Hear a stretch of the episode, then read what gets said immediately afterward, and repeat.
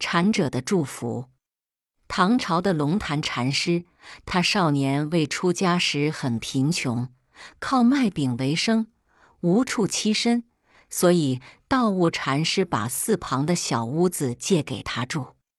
为了表示谢意，他每天送十个饼给道悟禅师，而道悟总是回赠一个给龙潭，并祝福他说：“这是给你的，祝你子孙繁昌。”他实在不解。有一天，他问何故，道悟却说：“你送来的，我送给你有什么不对？”龙潭听后，从此开悟出家，后来成为一代宗师。